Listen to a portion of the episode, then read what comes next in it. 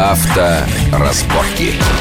Итак, мы продолжаем нашу автомобильную программу, обсуждаем, ну, в принципе, завершаем, наверное, уже обсуждать рекламную тему, рекламы автомобилей, потому что те приведенные примеры, которые были в связи с идеей одного из наших депутатов запретить указывать базовую цену на автомобили в рекламе, при этом рисуя самые упакованные автомобили, ну, наверное, все таки скорее всего, это в большей степени пиар этого депутата, поэтому Конечно. я даже не называю его фамилию в данной ситуации, чтобы не делать ему пиар, а просто обсудить, насколько это надо.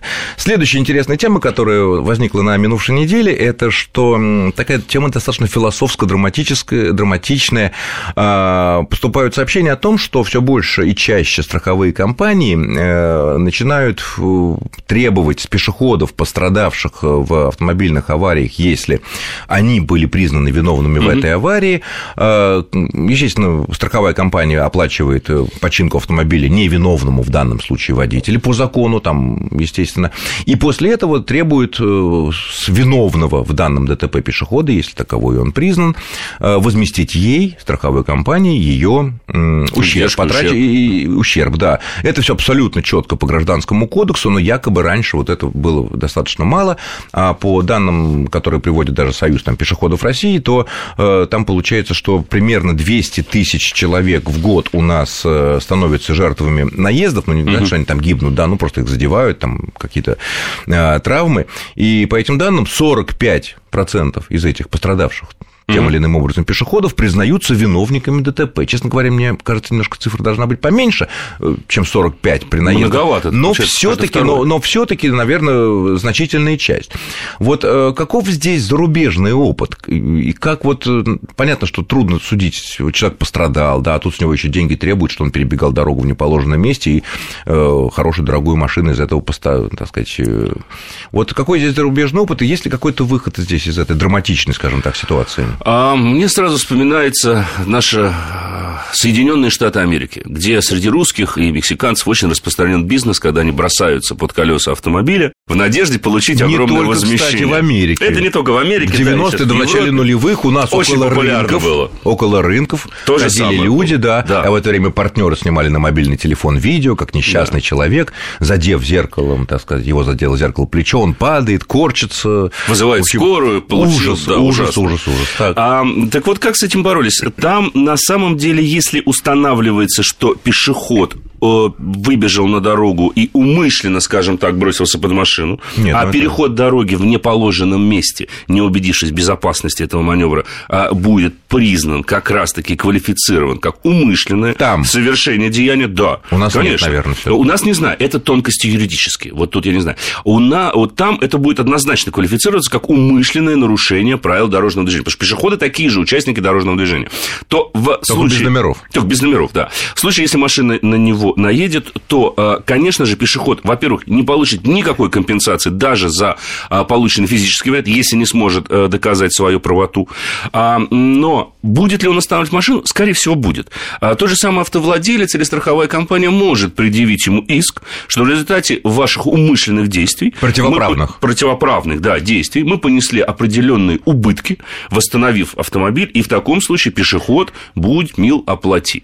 Мы сейчас, я так понимаю, что переходим как раз-таки на такие рельсы. С экономической точки зрения я прекрасно понимаю те же самые страховые компании. Но все-таки существует точка зрения человеческая. Одно дело, когда это, ну, скажем так, пьяный шатун выбежал на дорогу, он просто не смотрел, ему абсолютно все равно до машин, которые едут, это одно.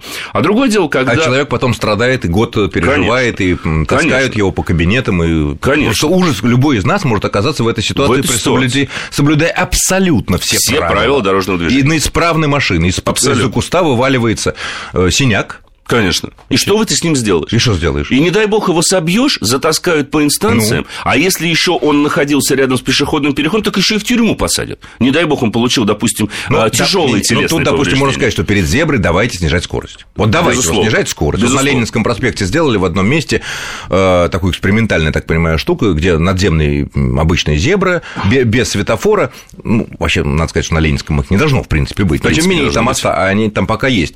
Но там сделали три такие мигающие мигающие желтые светофоры, такие вот 50 километров в час ограничений. Предупреждают водителей. Да, три предупреждения, знаки, все. Конечно, это влияет, там надо снижать скорость, поэтому угу. около зебры надо. А вот если просто из-за куста вываливается какой-то... То в таком случае э, мне представляется, как бы это цинично не звучало на самом деле, но требования страховой компании и того же самого водителя будут правомерны. А с чего с него возьмешь такого человека? Вот с чего с него возьмешь. Вот это другой вопрос. А, потому что понятное дело, что пешеход может оказаться, я не знаю, безработным, у него просто может не оказаться той суммы. Собственности, вообще Конечно. собственности нет, что почку Конечно. у него изымать. И вот насколько далеко мы готовы зайти в том, чтобы, или точнее уже страховые компании будут заходить в том, чтобы возместить себе ущерб, вот тут я думаю, что ответ на этот вопрос скорее мы услышим в судах, когда возникнут первые прецеденты.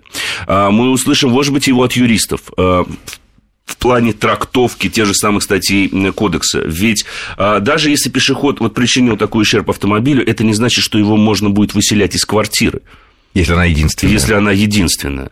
Да? То есть возникают вот такие вот вопросы, ответы на которые можно будет получить, мне кажется, только когда у нас появится правоприменительная практика. Когда эти дела начнут реально доходить до судов и рассматриваться юристами. И вот тогда, я думаю, что уже можно будет однозначно говорить о том, что эффективна эта мера или нет. Но, Но... с другой стороны, так как же мы, автомобилисты, платим ОСАГО, Конечно.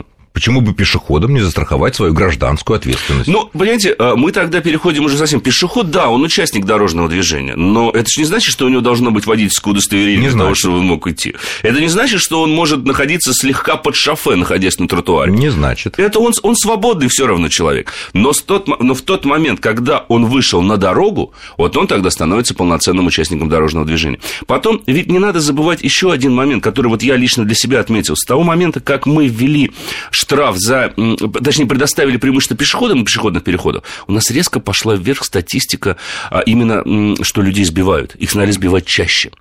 Но, но пошла... кстати говоря, очевидно. Это, это но, очевидно. Но не только потому, что автомобилисты такие редиски. Конечно. А потому, что многие пешеходы стали себя вести таким образом... Не убедившись в безопасности Они маневра. даже не задумываются о том, что вот эти две тонны или там полторы тонны железа не могут остановиться на дистанции в один метр, даже если они идут с очень небольшой скоростью. Им все равно нужна определенная дистанция. Однако, вот я обращаю внимание, постоянно пешеход выходит, и он даже не посмотрит mm. влево-вправо. Вот с такими людьми... Он пишет смс-ку. Он пишет смс он слушает музыку в плеере, да? Человек тормозит фьюз и надеется, дай бог, вот не пронести или в последний момент предпринять какой-то маневр. В него въезжает сзади, допустим. Половина аварий в Москве, мне кажется, именно, именно перед пешеходными происходит. переходами. Поэтому, наверное, тут нужно налаживать вот то самое равенство на дороге. Когда мы... Это равенство тут звучит громко. Когда ответственность водителя будет, в принципе, такой же, как ответственность пешехода. Ну, с учетом той разницы с учетом, коэффициента, конечно. что мы сидим в двухтонной или в тонной машине, мы да. окружены горой металла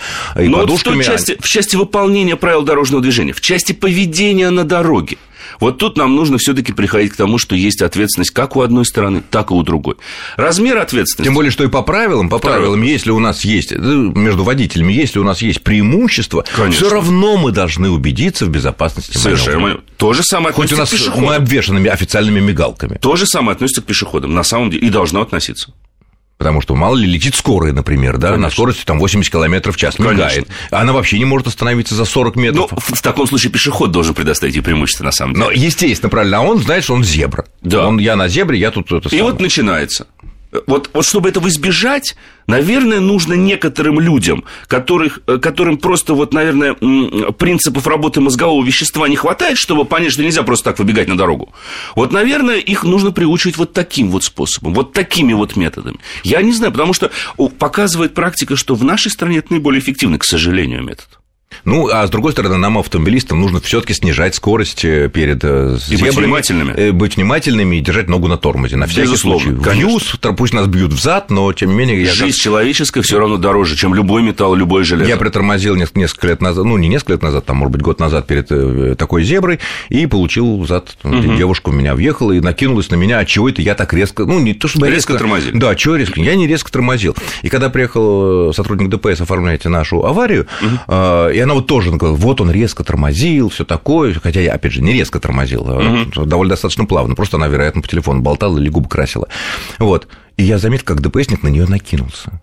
Соблюдай вы, вы чего? А если бы вы его вытолкнули, меня, на зебру с пешеходом? И он сбил бы человека. Да. Вы, вы бы, сели, вы, вы бы сели, вы бы сели. Конечно. Что вы говорите такое? Конечно. Соблюдай дистанцию. Ну, не, хотя вот скорость. В Германии есть такой э, пункт резкое торможение, но он применяется только на автостраде. Если вы очень резко тормозите, э, это вот был такой случай у моего родственника прямого, э, авария несколько машин в левом ряду, и он буквально коснулся, ну, он резко тормознул, но вот дотронулся до бампера впереди стоящего автомобиля, который резко перед ним остановился. В него сзади влетел другой автомобиль. Приехала полиция, а резко ли вы тормозили? Он говорит, да нет, ну, я тормозил сообразно ситуации. Но, видите, я все равно, даже как бы я не тормозил, я все равно дотронулся. Да, не так сильно, но я дотронулся. На что полицейский потом уже в приватном разговоре, к вам претензий нет, но я вам должен пояснить. Вот если бы вы затормозили так, что вы бы не дотронулись этот автомобиль, остановились бы, допустим, в метре от него, я бы вас признал виновным, потому что вы тормозили слишком резко. Вы могли бы тормозить помягче, предоставив метр жизни человеку, который врезался в вас сзади. Понимаете?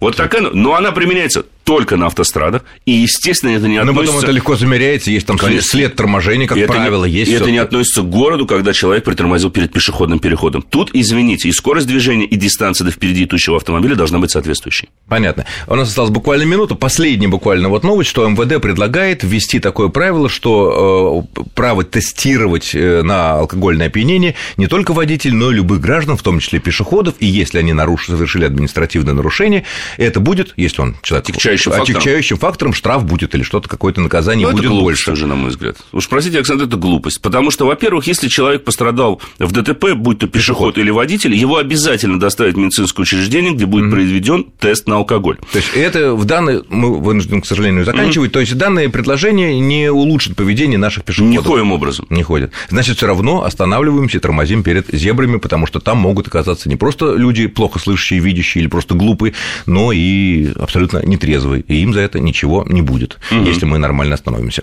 Ну что ж, я благодарю моего гостя, редактора портала Осипов Про Андрея Осипов. Андрей, спасибо огромное спасибо. за интересную беседу. С вами был Александр Злобин. Всего хорошего и удачи на дорогах. Будьте осторожны. Счастливо. Авторазборки.